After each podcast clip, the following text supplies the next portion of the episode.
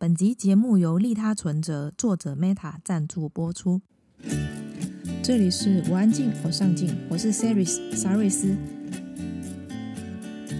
我安静，我上进是一个专为内向者打造的 Podcast 节目，在这里我们分享多元面向及有趣的故事，帮助你重拾热爱的事物，并活出你想要的样子。在网站里，我们也分享许多帮助你活出自己的内容。请在威廉网址上输入 c e r y s 点 c o，期待你在这一趟旅程收获满满。你总是忘东忘西，容易分心吗？不止忘东忘西，我还忘南忘北。你总是无法好好坐着，专心做好一件事吗？我就是坐不住，乖乖坐着我就难受。那你可能有成人 ADHD 哦。什么？A 什么 D？那是什么？欢迎我们今天的来宾高淑芬高医师。高医师目前是台大医学院精神科教授，同时也是台大医院精神医学部主治医师。今天高医师来和我们分享什么是成人 ADHD，也就是成人注意力不足过动症。成人 ADHD 常见的症状像是容易粗心犯错、注意力持续时间很短、难以听人说话，即使在听，看起来像是心不在焉。很难遵守指示，做事情有始无终等等。在《找回专注力》这本书里面，提供了成人 ADHD 症状检核表，看看你是否可能有成人 ADHD。我把部分的题目放在文字稿中，如果你有兴趣，请在威廉网址上输入 c e r y s 点 c o 斜线成人 ADHD，就可以自行检测一下分数喽。不瞒你说，测完之后，我发现我的分数是非常有可能有 ADHD 的。人生活到十八岁才知道自己有过动症啊！如果这一集让你听出耳油、意犹未尽，欢迎加入我们的脸书社团继续讨论。我们的社团很安静，社员也很上进哦。正所谓安安静静又一天，上进上进又一年。没错，请在脸书上搜寻“我安静，我上进”，就可以找到我们喽。你准备好了吗？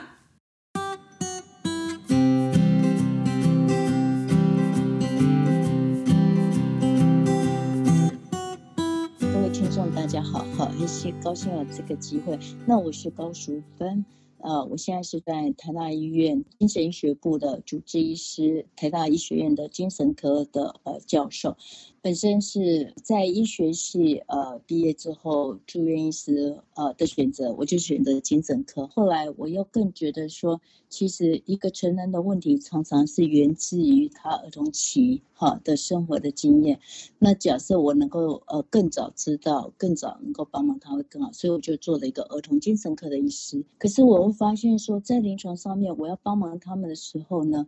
我好像能力或是知识上面，或是是不是有更好的一些方法，我并不知道，所以我就出国留学。去耶鲁，那获得了博士学位，那回来呢，我就更积极的研究，我对于说注意不足过动症和自闭症有更深刻的了解，那也能够呃了解他们的机制，那这个已经是我呃这一辈子的，我想是一个我的使命，那我很高兴今天有这个机会能够跟、呃、听众。大家哈，一起来谈谈。我不晓得等下要谈的主题是什么，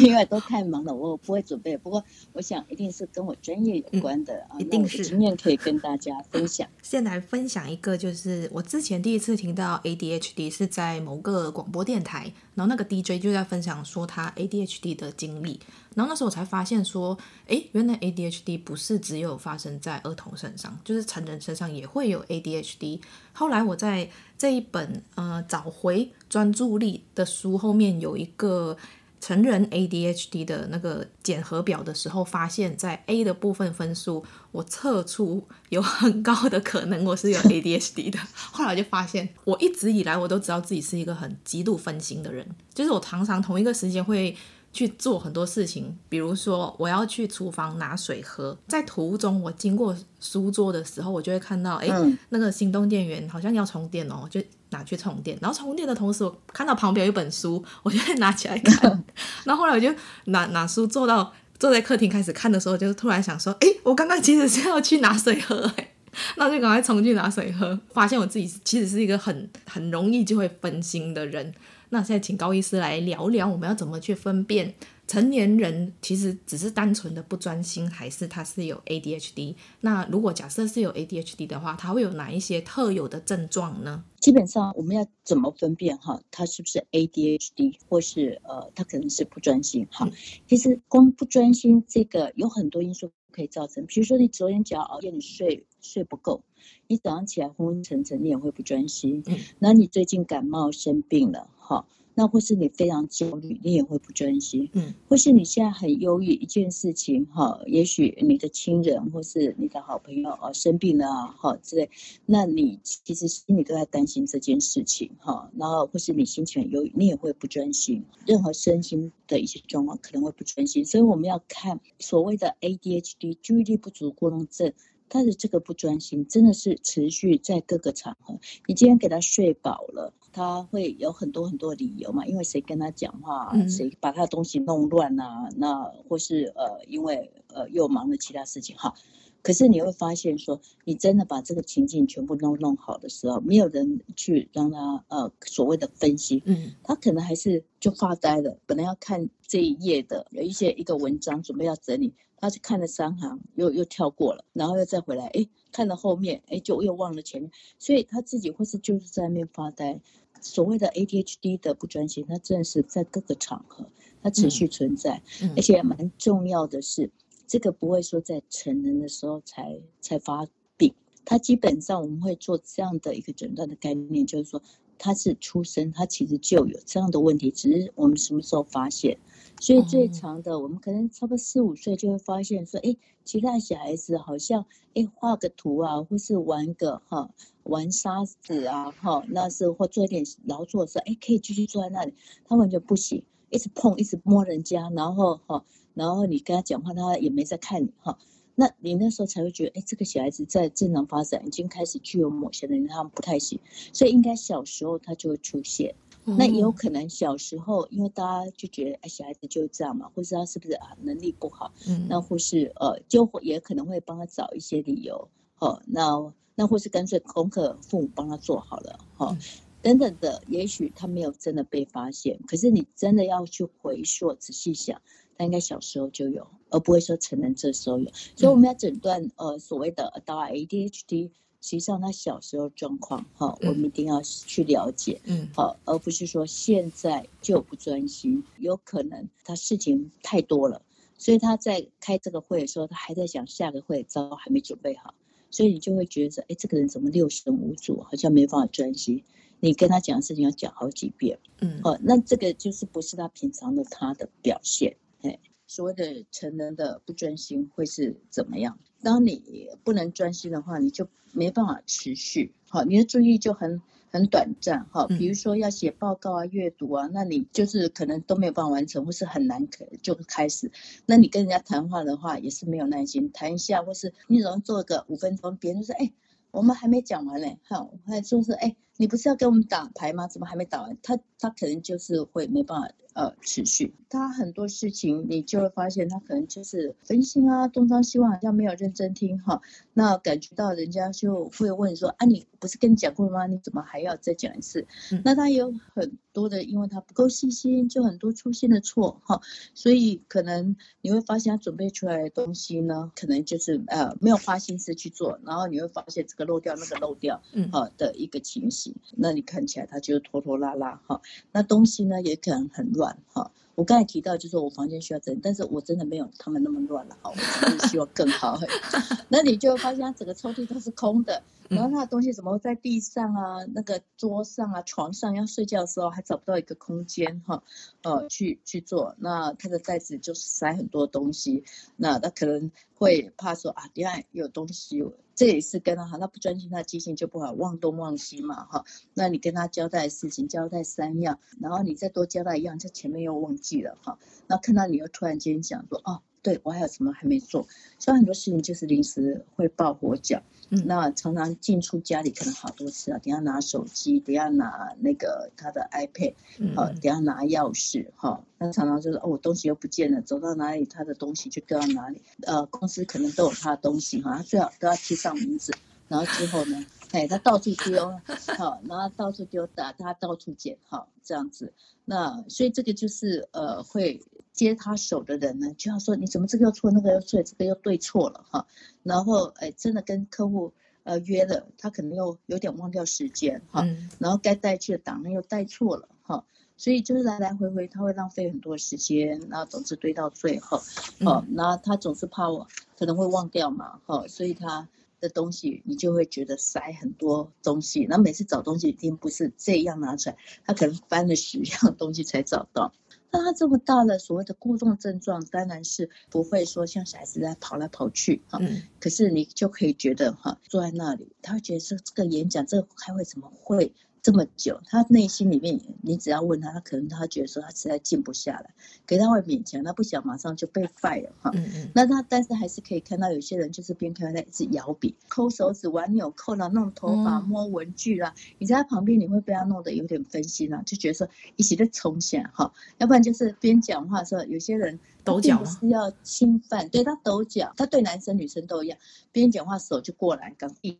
都一样哈，哈，很想碰，那实际上是因为他好动，他没有办法控制，他倒不一定说真的就是对你不尊重。然后他在在开会的时候呢，可能也难很难坐着，他可能会比较热心哦，谁要倒水啊，谁要干嘛哈，你就觉得哎，他怎么这么的热心，好像特别有兴趣哈。有时候因为他坐不下来，你就会觉得他怎么这么忙哈，那赶来赶去哈，好像对很多人都很想帮忙一样，实际上他是显得很忙碌。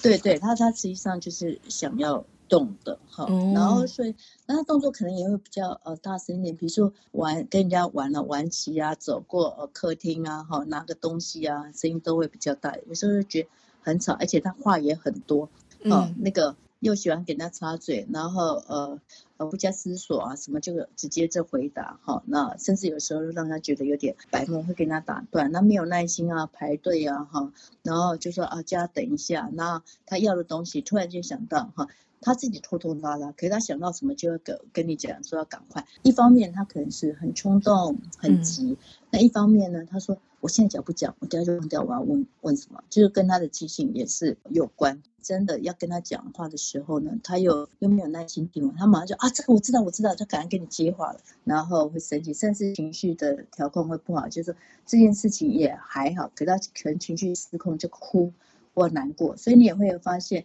小国中。呃，他是会归类在情绪障碍的这个部分。那其实他成人的时候也会有这个情绪调控会比较不好的状况。嗯，所以你大概就可以想象，这些应该就是不是只有单一，也不是只有一个情境，呃，只有在呃家里出现，在外面完全 OK 哈。高医师这样讲，突然让我想到之前我有个同事，他就是有、嗯、有中你刚刚说的那几个，他就是很白目啊。然后很爱动来动去，他就坐我旁边，我就一直觉得他很吵，他就一直在抖脚，然后抖脚抖在那个椅子上，椅子就会发出声音，那我就觉得他很吵。不然他就是一直在转笔，然后那个笔就一直掉，然后不然就是他吃东西会一直发出很大的声音，然后我就一直嫌他很吵，我就跟我的主管说，我想要换位置，因为我真的觉得他他严重干扰到我工作的情绪。你这样讲起来，后来想一想，他会不会其实是有 ADHD 啊？有可能，其实我也有呃学生，他就是 ADHD。那但，他们有时候有有也还是有呃吃药。那在有些时候呢，嗯呃，呃，他们还是一样，也许开会的时候就一直给我弄笔，然后身体一直动来动去。对、嗯。那那其实因为呃我也没办法，只要这样的话，我其实也没办法很专心开会哈。一方面可能其实我们的专注力也有可能随着年龄也会有点下降。那这样说真的很忙。那我实际上我可以算是就睡眠不是很够的那样子，所以我就说停，你都不能动，你这样子我完全没办法开会。嘿，嘿，那就叫叫旁边一个人再去哈压着他，把笔都拿开。嘿，你要么就写，要不然就是不要用这种笔，因为这样子其实会确实哈啊会让旁边人就像一定影响你的工作效率。对，那时候我的心情只是觉得说你是故意的吗？我就觉得他是在针对我，嗯、别人也是觉得他怪怪的啦。嗯、只是我会觉得说，嗯、为什么每次上班只要一坐下来，你就是好像感觉把自己弄得很忙，但是实际上你什么都没有做，嗯、然后我就会开始讨厌他。对对，所以所以实际上他们的人际关系真的是不好。不要说他跟人互动，光他的很多行为，从小到大都可能会引起人家真的会影响到别人。就像刚才很单纯的哈，他一直弄笔，那你已经需要专心嘛？我们也说，我们希望说。呃，工作八小时，我们八小时就好好做，把该做的事情做完。对，呃，我们并不希望同事呢，他就是拖拖拉拉做十二小时，嗯、然后说他很累，那做的效果又没有人家八小时好。所以你当然希望你可以把自己的事情做，可是像他这样子，真的是会很干扰，这是可以理解的。所以他的人际关系也会不好，这些他的一些症状，其实就影响团队的效率。嗯或是影响别人的表现，那假设他沟通上面又不是很好，那就是问题可能会更大。哦，是啊，他的沟通真的不是很好，他他还真的是有一点无法察言观色的那一种，他会不知道一般正常的应对会是什么，他常常会问出一些别人无法回答的问题，然后我们听起来是觉得不太有礼貌，嗯、或者是有一点。嗯呃，超越界限，而且他有一点不知道异性同事距离太靠近，然后让别人觉得不舒服，然后他一点感觉都没有，然后我们就会觉得说他到底是故意的呢，还是他是怎么样？就是很怪，因为他就是本身是好动嘛，嗯，所以他常常确实没有去思考这个事情的后果或这个事情哈，呃，他的原因是什么？他们就是很很多就是由直觉去做哈，比如说。他跟人家讲话就手来脚来，嗯、然后呢，那跟人家呃有时候会贴得过过近，嗯嗯，然后甚至因为不太能够专注力，所以他就觉得我真的，你就要说要看着人家好专心听，嗯、他就会贴得很近，让你觉得说他好像要逼近自己，嗯、然后甚至有时候看你好像瞪着你这样子，所以他们这些拿捏其实。他们需要蛮多的一些社交技巧的训练，是在我书上我都会讲说，你怎么跟人家保持一个距离哈？嗯、那你怎么去察觉哈？这样子可能是不恰当了。他们这一些呃社交的技巧，他们之前小时候不知道，那不会随着他们进入社会之后，开始跟人沟通，也会遇到一些人跟直直接跟他们说，你可不可以不要这样子？那自己就会知道，这个不能靠后天去让他们培养出一个比较正常的社交技巧吗？这个人类互动，还有这个成长的过程，哈，你会遇到什么样的元素，什么样的人，哈，那之后这个同样一个讯息进来，每个人对他的解读和影响，真的都差异很大。我们当然也有看到很多人就是这样的成长，跌跌撞撞之后，慢慢知道说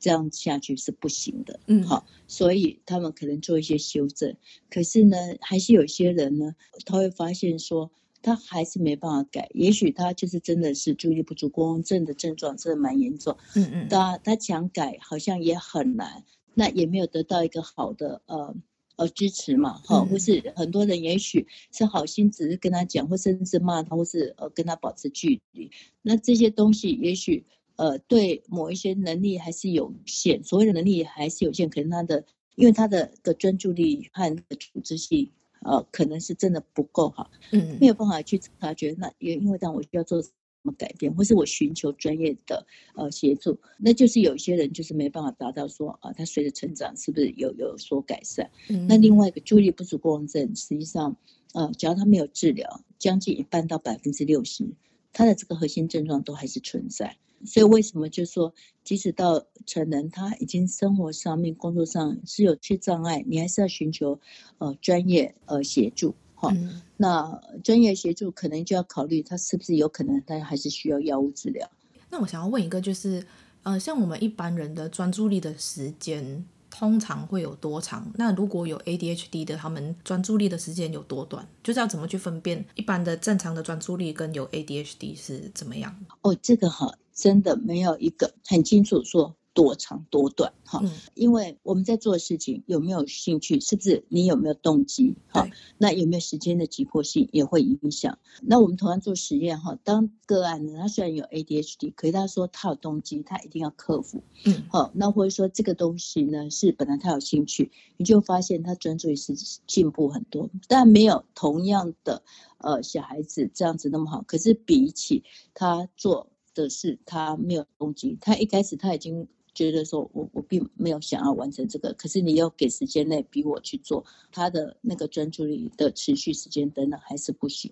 所以有没有动机，这个发现真的是差很多。嗯，所以就在我们的治疗上面呢，我会只要呃父母就说，你不是只有指责和管他，这个是没有效。今天你不给他 hope，给他一个动机哈，我为何而战的话，其实效果不好。那药物是帮忙他们在生理上面，当他有这个动机的时候，他真的做得来，他就会发现说，哦，我不需要放弃我的人生，哈，哦，因为他们常到后来更大一点，到国中就说，哎，我根本学不了。我说你智商一二零啊，你怎么会觉得你学不来？可是我从以前我的功课就是要拖到很晚，我每天晚上我那个爸妈就很想把我掐死一样，哈，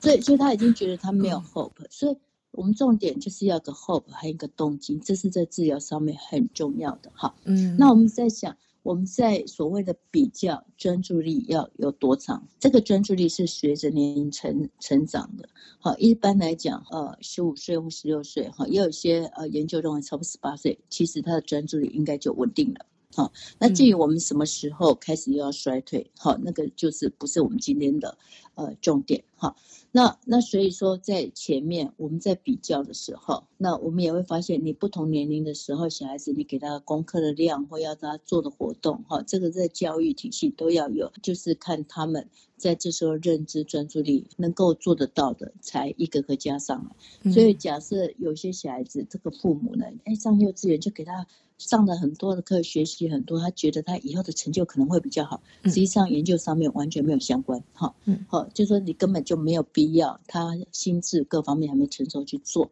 那整个比较都是比起同年龄的小孩子来看。那比如说我们的课的设计，其实说小三开始就是有五十分钟了，哈，或四十分钟为主，那这时候就是认为他们在这个课应该是。可以把这个课上完。那假如说你这个中间就一半看东看西，然后一直坐不住，要讲话等等，那就比方说同年龄小孩子做到你是做不到的。那原则上，一般我们在成熟的时候，你一个件事情你可以专注到五十分钟到一小时，这个是应该是可以做到的。比如说你在工作，然后你起来去上个厕所，或是伸个懒腰，然后好深呼吸，好，然后再继续下去，这 OK。但是你假如说你一个呃成人。你这个三十分钟你就要起来一下，二十分钟你就要起来一下，那表示你的持续力可能不是很好。这个我们讲的是持续的专注力。嗯，好，那当然有些人这个，比如说我在改个论文，那我觉得我只要停掉，可能逻辑上面哈，我又再再重新讲，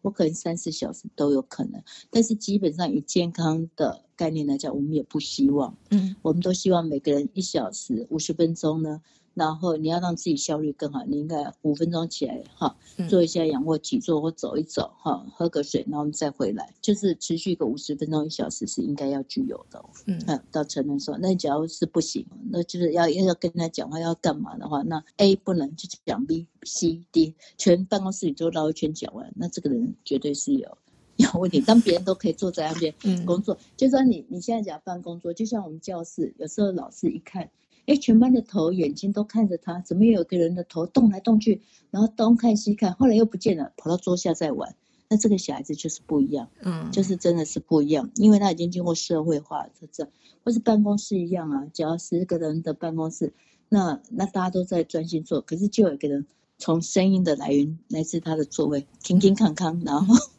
那那个人也是有点，又让我想到他有点问题。对，所以所以这个常常就是没有办法精准说几分，因为这个不像血糖一样，这个就是我们困难的地方，但是也是专业的地方。好，你你今天假如说，哦，他有没有糖尿病，他血糖有有一定的标准吗？高血压吗？机器一量就知道了。好，对，哪个医生都一样嘛。对 对，但是这个确实是需要很多的临床训练。看什么看？那你又看什么看？你不看我，怎么知道我看你啊？那你不看我，又怎么知道我看你啊？那你看什么？今天要看什么？今天看什么？今天要来看的是《拖延有救》。《拖延有救》这本书不只是教你如何赶走拖延症，做出聪明、重大又快速的决定，同时也让读者明白为什么我们会拖延。拖延其实是某种心理状况的外显，背后的隐藏原因其实是恐惧。作者提到，完美主义者最容易拖延。完美主义者的脑中常常对于事情有完美的蓝图，事情应该怎么做，结果应该要怎么呈现。一旦完美主主义者发现过程稍微有一点和自己要的不同，他们宁可放着不做，开始拖延；又或者，完美主义者害怕事情发展和自己想象的不一样，所以一直无法行动。完美来自于恐惧，害怕自己不够好，害怕无法达成期待，害怕让别人失望。完美主义者需要做的就是努力做到最好，先求行动，再求完美。这本书没有一板一眼的 SOP，告诉你如何解决拖延症。作者希望读者在了解自己后，再调整如何解决拖延症，像是工作记录，记录你工作和状态，把所做的每一件事情都写下来。包括耗时的时间以及感受，以一至十分记录感受，用两周的时间记录你的忙碌、生产力和效率状态。你会发现自己什么时候做事情很赶，何时提不起劲，哪些时间特别想独处。接下来你可以重新调整时间及工作分配的方式。今天看什么？拖延有救，推荐给你。加入我安静，我上进脸书社团，一起活出你想要的样子。订阅打新分享的人，一生读好书。我们下次见。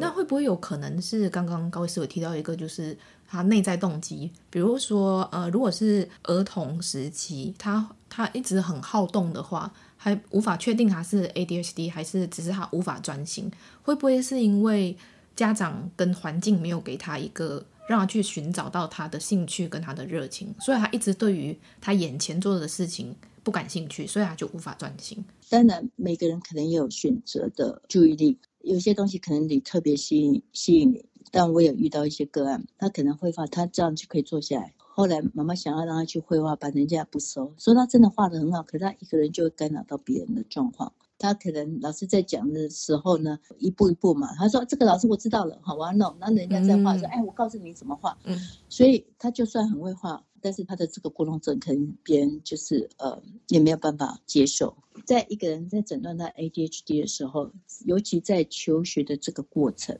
好，那这个过程里面，我们不会去看他选择性只有哪一样可以，我们要看整体，因为求学过程这些学习呢，基本上都是一个人你成长。你你一定需要的基本能力，嗯，好、哦，那基本你总是呃，这个有一些数字的概念，你总是语文要会，你要能够阅读嘛，嗯，可是这些部分他都没有办法专注下来。一般小孩子不会说，因为我我特别喜欢什么，然后我其他就完全不学，因为在他们的概念里面，哦，我开始上学，我字都不认得，我要认得字，我什么？东西我都不知道，所以老师说什么我就要开始学，这个是很自然的所谓的学习过程。嗯。所以我们看的其实就是这一般性的。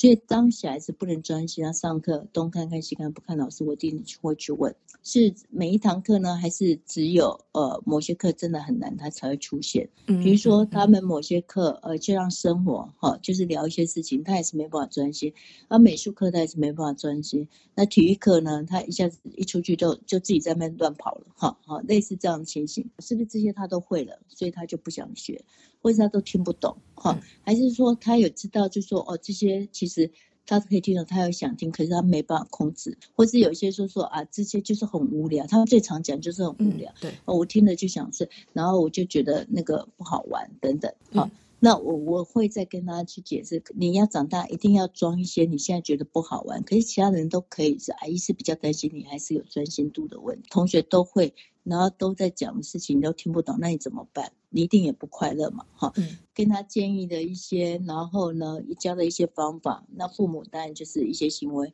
上面，他可以怎么协助的方法，给一定是不会说第一次就做诊断，而是让他回去试，父母也花一些心思。那后来发现说，小孩子有都会有说好，他配合，可是他就做不来。嗯。哦，那他们也努力了一些，然后才发现，呃，这个确实哈，并不是他纯粹。动机的问题，而是他真的很困难，啊，去呃维持他的专注力，或是呃让自己可以好好坐在那里，好，即使我的临床经验很够，我其实蛮能够猜准第一次我我看就知道他是或不是。嗯，那有些父母真的很关心小孩子，呃，比如说来门诊一百个，他认为他有 ADHD 的小孩子，我可能只有八十五个或九十个。好，嗯，是还是有蛮多的。哈，我觉得他不是 ADHD 或是没那么严重，那你还是可以做行为的处理。哈，嗯，哎，还是会，我还是会继续看。嗯。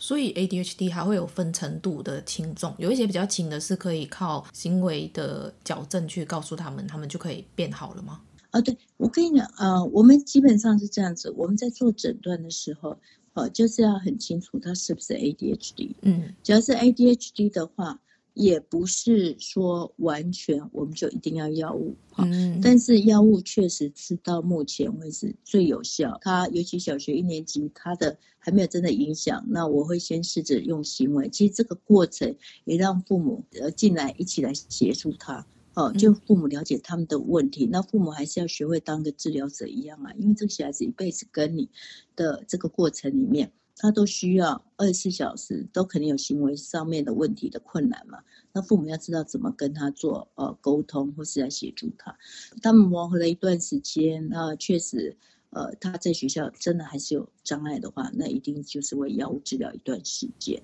嗯，那但是假设也有一些个案，他实际上没有达到呃注意力不足共振哦，也许是老师的过度的一个要求。学校的适应等等问题之类的，那这些我就会告诉父母要怎么去做。那我原则上就不会呃给他吃药治疗，嗯嗯、但是我还是会，只要那样子他的行为的问题改善了，那我可能还是半年会看一次，因为有些父母还是觉得呃不放心，半年看到我一下会就是让我去看小孩子，所以我就会长期都可以看到呃各种不同的小孩子他长期发展的情形哈。嗯嗯那我们这里收到一个听众 Jenny 的提问：我是个极度无法专心的人，很难专心做一件事情超过二十分钟，即使去图书馆也无法专心读书。请问要如何分辨我只是坏习惯太多，还是 ADHD？有可能小时候没有 ADHD，长长大后突然有 ADHD 吗？好。哎，他刚才提到二十分钟就好像很难，连那个呃去图书馆都不行。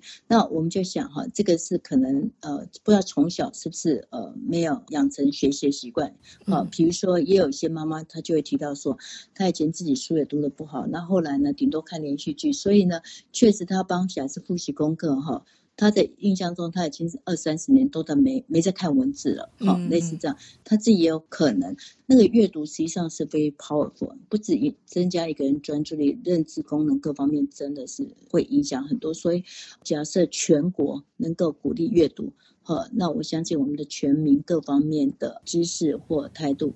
价值。观等等会进步很多哈，好，那那我们就回到，就是说，他假设是我有可能他之前的阅读习惯一直都没有养成，那是他是不是因为 ADHD 或环境上哈没有给他这样的一个机会？那你还是可以测其他的事情啊，嗯，比如说。他自己，我不晓得他的年龄是呃多少，他是不是跟人家约事情，他总是会忘掉。然后他即使做的不是阅读，他在跟别人聊天哈，或是他自己本身做剪纸啊，一些某些活动，应该是就不像阅读需要专注力到那么长。可是呢，若是他也是二十分钟，他可能觉得无聊了，又要换这个。房间或者家里就发现他这一堆又想做什么，就是我刚才提到的很多其他症状他也有，那就可能就是一个 ADHD 啊的一个个案，嗯，嗯，所以就不不只是说他所谓的呃学习的这个部分。所以会不会有可能是小时候他没有发现自己有，然后长大之后才有被诱发的可能？还是这一种通常都是小时候就是会被诱发出 ADHD 的？其实哈，很多人哈。呃，所以现在整个诊断，因为发现太多所谓的全能 ADHD，那所以在诊断上面，以前都会认为说，你七岁以前，你至少小学二年级以前，你应该有典型的症状可以看到。可是那大部分的报告都是父母老师报告，可是有些人他小时候也是有可能跌跌撞撞，但是没有被诊断，然后现在才意识到说。这个找工作，那一直被 fire，然后或书呢一直没有办法读完，很难建立好的异性关系啊之类的哈，嗯、那就就开始去怀疑，然后才发现说，哎，自己可能有 ADHD。我们这时候问他呢，哈，他可能最能够回想大概小学四五年级，啊的时候，大部分我们会做诊断的，都是还是可以回想，他确实都有这些问题，但他也许那时候老师没有要求那么严格，然后他就是，哎，有时候这个没教，那个没教，然后呢，父母也就是觉得对他不抱什么希望，尤其女性。因为他可能那种过动冲动，或是甚至有攻击的行为比较不明显，嗯，好、哦，所以他会一直觉得，哎，我又没有比旁边的那几个人头脑不好，可是人家都做得完，我都不行。就像比较尝试到国中的时候，可能就跑来自己跑来，他觉得他需要看，可能就会变成隐性的。到现在，他可能自己很清楚，我大学要好好读，我想我想考一个。嗯公职，然后我怎么样好好专心读？我竟然发现我真的就是很难。其实我很多的成人是大学被二一就跑来的哈。那之前还可以，是因为我们的课是很结构化。那如果是父母又逼得紧，那他够聪明哈，后面有老师一直盯着你，今天一定要交出来，你今天一定要复习或什么。所以有些人呢，可能还可以被撑着哈，好，还可以把这个呃，尤其我们现在大学的管道非常多嘛哈，嗯嗯那就是还可以进了大学，可是。大学之后就要自己去规划这个时间之类，就发现等下忘了上课，也没有联络部，也没有人盯嘛。嗯，嗯，那所以他们的状况就百出了。那其实回想起来，也可也许可以回忆。那有些人找到父母，父母就说啊，我不知道这个是过动症了。那之前哈，我们根本就放弃他了，什么什么的。嗯，那有些人其实已经跟父母完全不见面了，就像仇人一样了，因为他一直有这些问题嘛。嗯，那他。呃，父母也觉得他是让他们，呃，有些父母就觉得，哎，你是让我很丢脸了，我怎么教都教不会，嗯嗯，所以所以他们的关系是非常不好。所以就像我诊断成人呃 ADHD，有些父母他不愿意他的父母来，那有些父母来是哭得很，他一直找不到原因，然后他觉得很对不起他，嘿，都不知道没有没有帮忙他，他确实之前有这些问题，可他他们完全不知道还有这样子行为问题是可以治疗的。嗯，为什么去去找高医师做成人 ADHD 需要他们的父母去啊？是要说小时候的事情吗？对，对于说小时候有时候他忘了，就像你讲说，哎，他现在才跟我说他大学有这个问题，哦、那他之前到底是有没有诊断的这个概念？我我就讲哈，因为他讲现在有焦虑症，可能专注力也不好，嗯，对不对？他只要有忧郁症也会专注力不好，嗯，所以呢，我们真正因为用的药是不一样。因为药物或处理的方式是不一样，所以我们有些个案，我还是会请说，那你你可以下次你爸妈来吗？哈，那我也可以想了解那个过去的事事情，还有他现在假设他很多的问题，嗯呃，像我就有个案呢，他父母第五年就不给他付学费了，他说他没钱吃饭了，因为他读到第六年嘛，哇，瘦巴巴的，我说那你请你父母来，那哎还 给你吃好了，哎呀。因为父母就说：“我只给你读四年，你就读成这个样子。”可他明明就是 ADHD 很严重啊，嗯，对啊，那你你这样不是很很残忍吗？啊，他功课就做不完了，什么都弄不完嘛。可是如果像他们这样子的个案啊，就是已经这么严重，那是不是就不要再照一般正常人的那种就学的方式，再让他们继续这样做下去？这个其实可以可以去看，所以他只要从小是看我的时候，当他考学测，当他后来进学校，他其实都会跟我讨论，然后我就会看他的成绩来做一些建议哈，因为有一些对他来讲。好，第一个他一定要有兴趣，嗯，那再来他的不专心，这个假如说有些个案，其实如果持续长期在治疗，其实治疗还不错的，其实我都可以鼓励。OK，好，然后另外一个我们在台湾的呃大学还是有所谓的资源呃教室，好，那如果说他是一个 ADHD 是非常严重。那其实就是我教育这个体系，呃，是会有呃，就是学校还是会送资料给他们，他们可能每个礼拜会跟呃智商师等等讨论学校适应啊等等这些问题，这样，嗯，啊，所以他们有些其实治疗效果很好，嗯，然后也没有太多其他的问题的话，就不一定需要额外的协助，嗯嗯嗯嗯。像我刚刚提到一个，我之前啊、呃、第一次听到 ADHD 是一个广播电台的 DJ 说嘛，他说他呃以前在高中要考大学的那一段时间，他说他那时候也是发现自己无法专注太久的小孩，虽然那时候他妈就跟他说，你如果没有办法安静坐在那边读书的话，那你就拿着书边走边看，然后他就用这个方式，他就是开始从书房走到客厅，然后客厅走到。厨房，然后又再走走回客厅，走回书房，走回睡房的那一种，整整个过程，他就发现这个过程可以让他很很专注。外在的因素，竟然可以让他去锻炼自己的专注力。我后来听了他这个方式的时候，我就在想说，我有时候也是无法专心的待在同样一个地方写作，但是我又很爱写作，所以那时候我就想说，不然我用用看他的方式，我就开始变换我的环境。我有时候就是不是在书桌前，我有时候就是在厨房，有时候在客厅，有时候在卧室，有时候甚至在厕所。后来我就发现这个环境的转换确实是可以让我提升我的专注力，我就觉得很怪，这是 ADHD 的一个。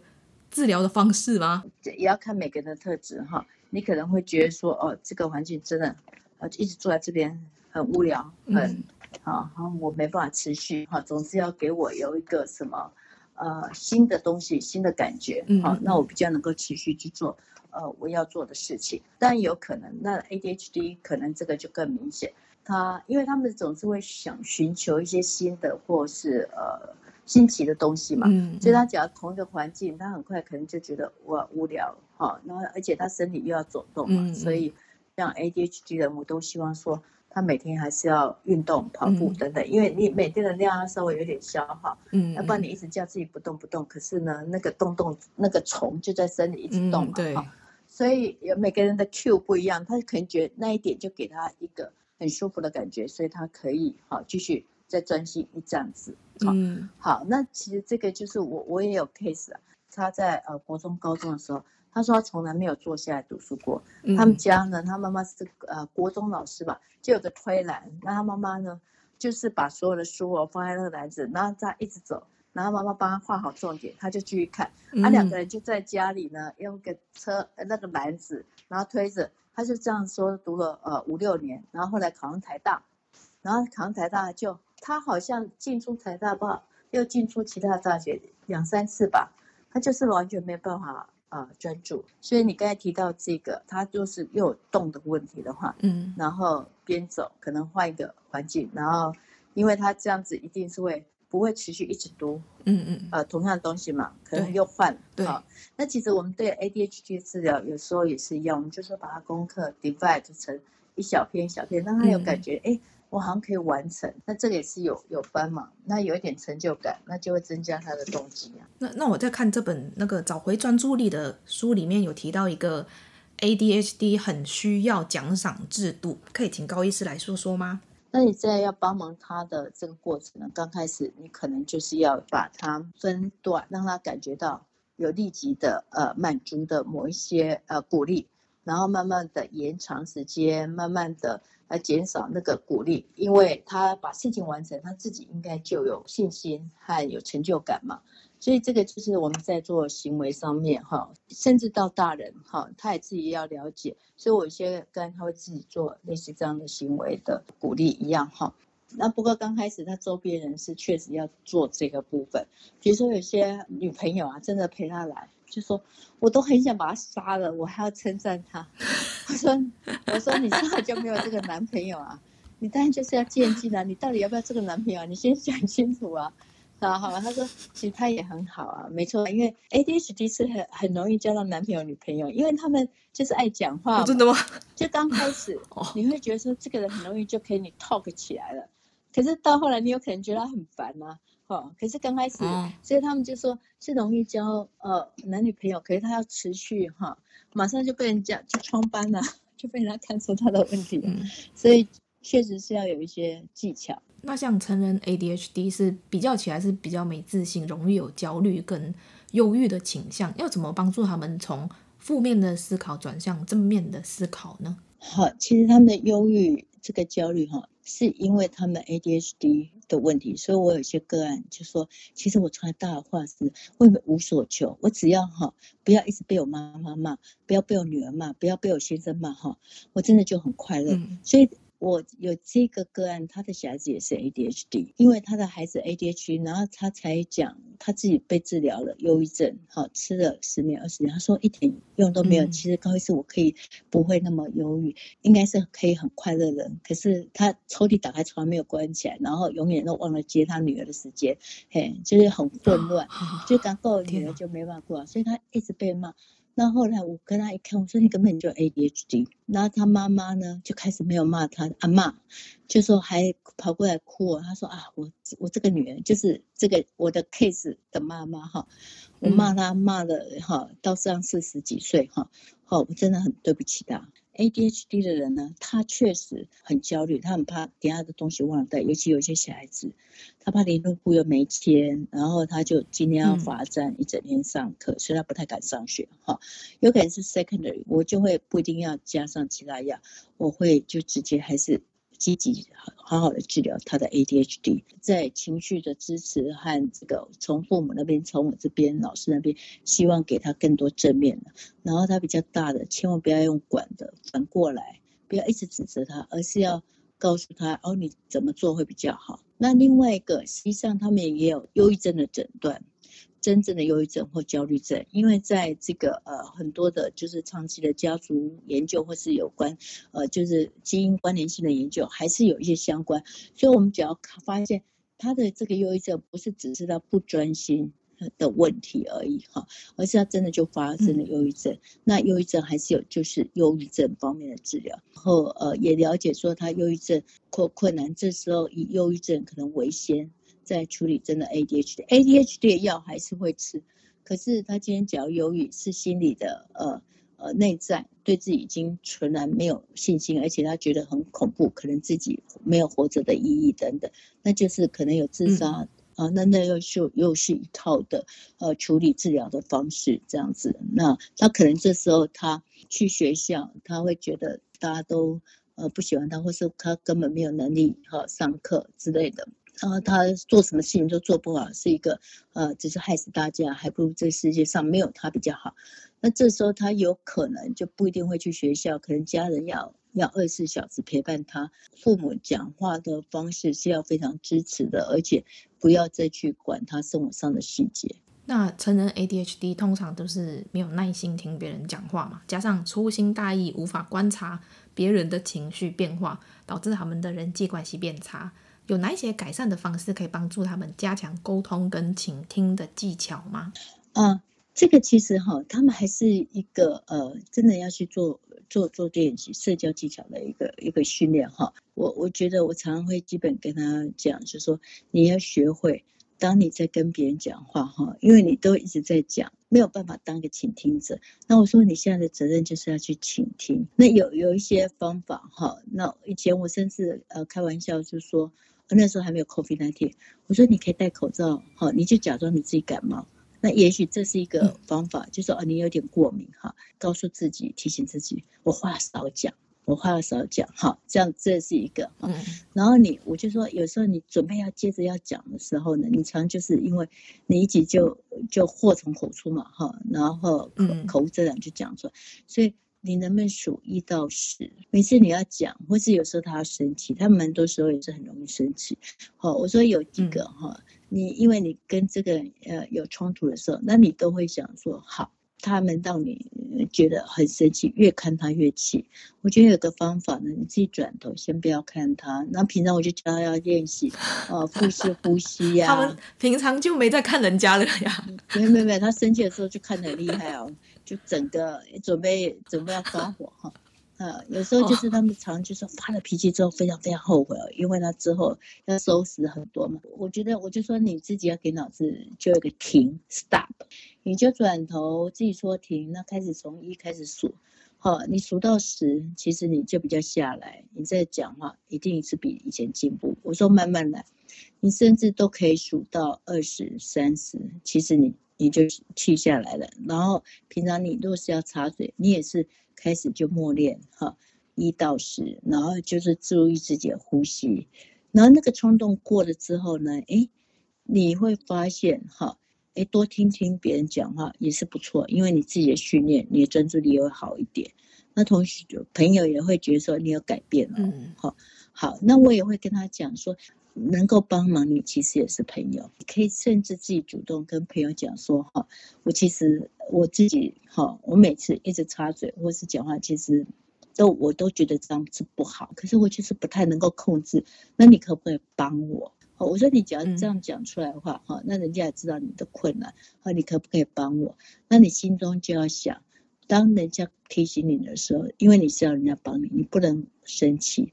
你反而很感激啊。这个时代还有还有朋友这么在乎我会帮我，嗯、那你就要跟我提醒，拉我一下，就说好，我们现在换别人讲了，好，这样子。像这本书有很多很实用的自我改善策略，那可以请高医师分享几个你认为，呃，大家一般都用了之后就可以有改善的强化记忆力的方法吗？记忆力的部分呢，哈，重复去做。第一个，你一定要能够专注。你做一件事情的时候，要只做那件事情，而且要专心做。比如说，我会举的一个例子是，当父母问说：“哎，拿剪刀。”就让小孩子说：“哈，剪刀到底放哪里？”而且他进房间放的时候，他根本就是发呆。哦，进房间边看，嗯、然后他剪刀呢随便抽屉或打开再放，他并没有说专心。我看了，我这个剪刀放在这个位置。好，这个件事情我就是一次只做一件事情。其实你要记性好，你就是学会一次只做一件事情。你先把这个基本功做好，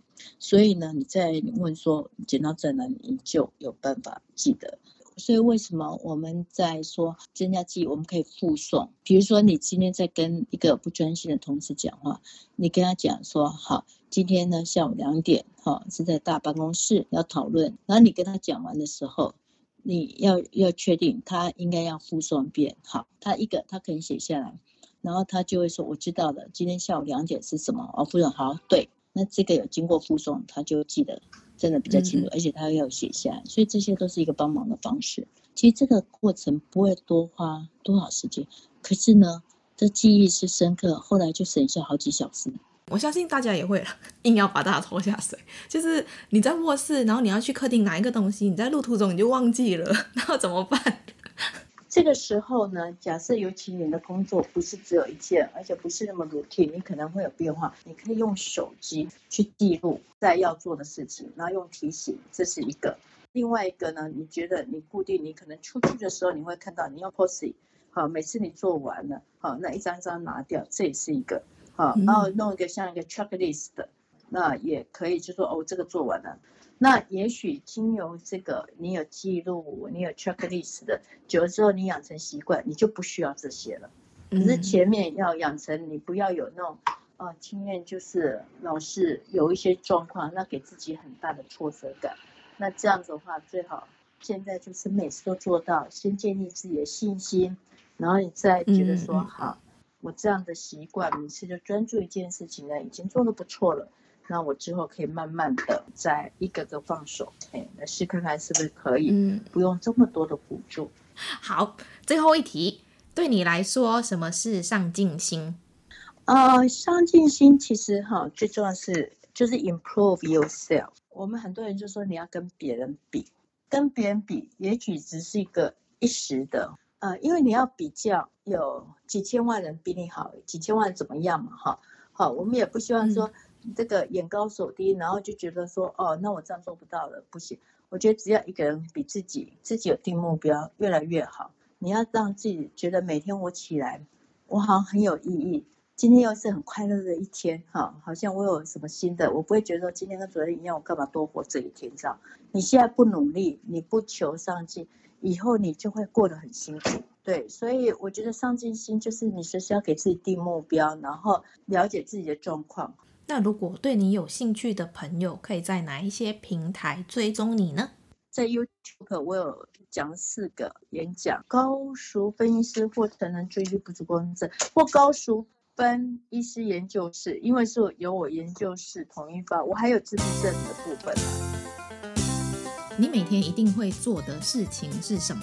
准备一些自己吃的东西啊，好，早上午餐。那你做过最尴尬的一件事是什么？就是呃，我要演讲的时候呢，我才发现我的耳塞没有带来，而且大概几百个呃听众在那边听，又不是一个大众演讲，是一个正式的演讲，说我一定要我有我的投影片，哎，因为可能平常都做的蛮好，所以他们可以理解我应该不是常态。但是我可以把呃我做的研究呢，就是没有这些东西，我还是可以五十分钟把它讲完。那除了白开水，从今以后只能喝一种饮料的话，你会选择喝什么呢？牛奶。我我基本上我是靠牛奶呃长大的，和到现在我每天都要喝很多牛奶。我在每个办公室都有放牛奶。对无法专注的人说一句话，你会想要说什么呢？你只要专心，你就会得到更多更多的时间。那如果漂流到一个无人岛上，只可以带一本书、一个人跟一件物品，你会带什么呢？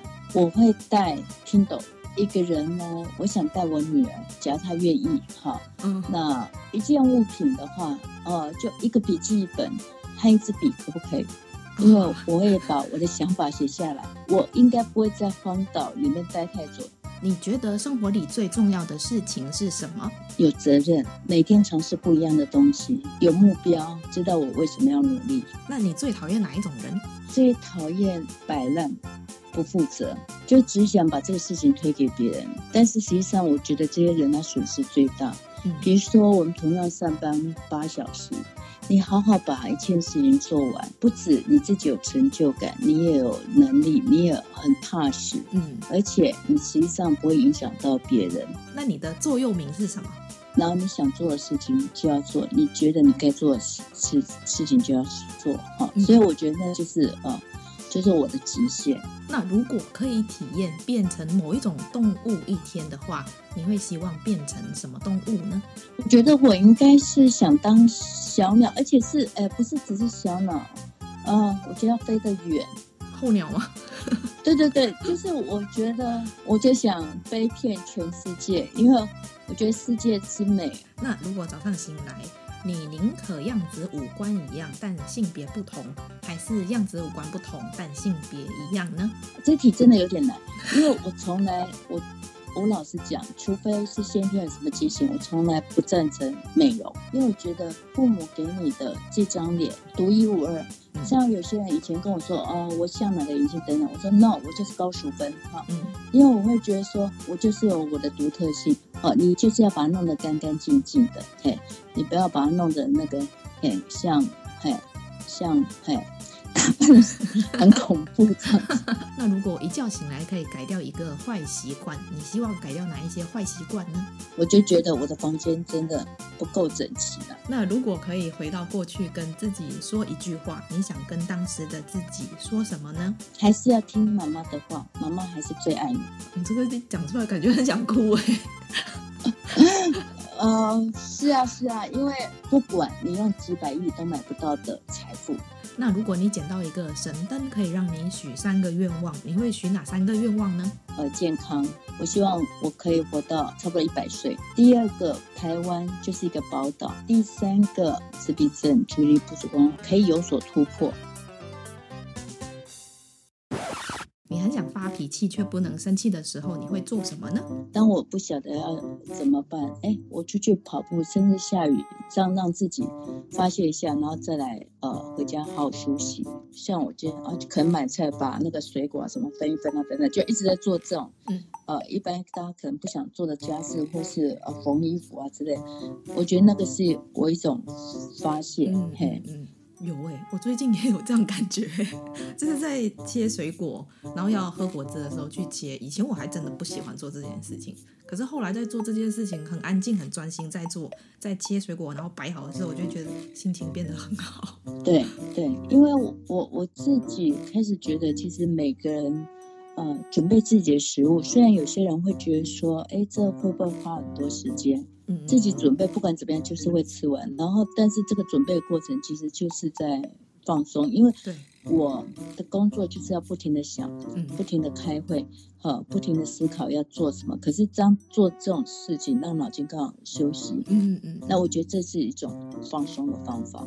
渐渐，我也开始觉得有有放松的感觉，在做这种家务事的时候。是是，我是不是变老了？啊，不会不会啊。这个这应该不是，哎，其实有些老人家可能没有，不我还没有这种感觉。对对，可能会没有兴趣做这种事情。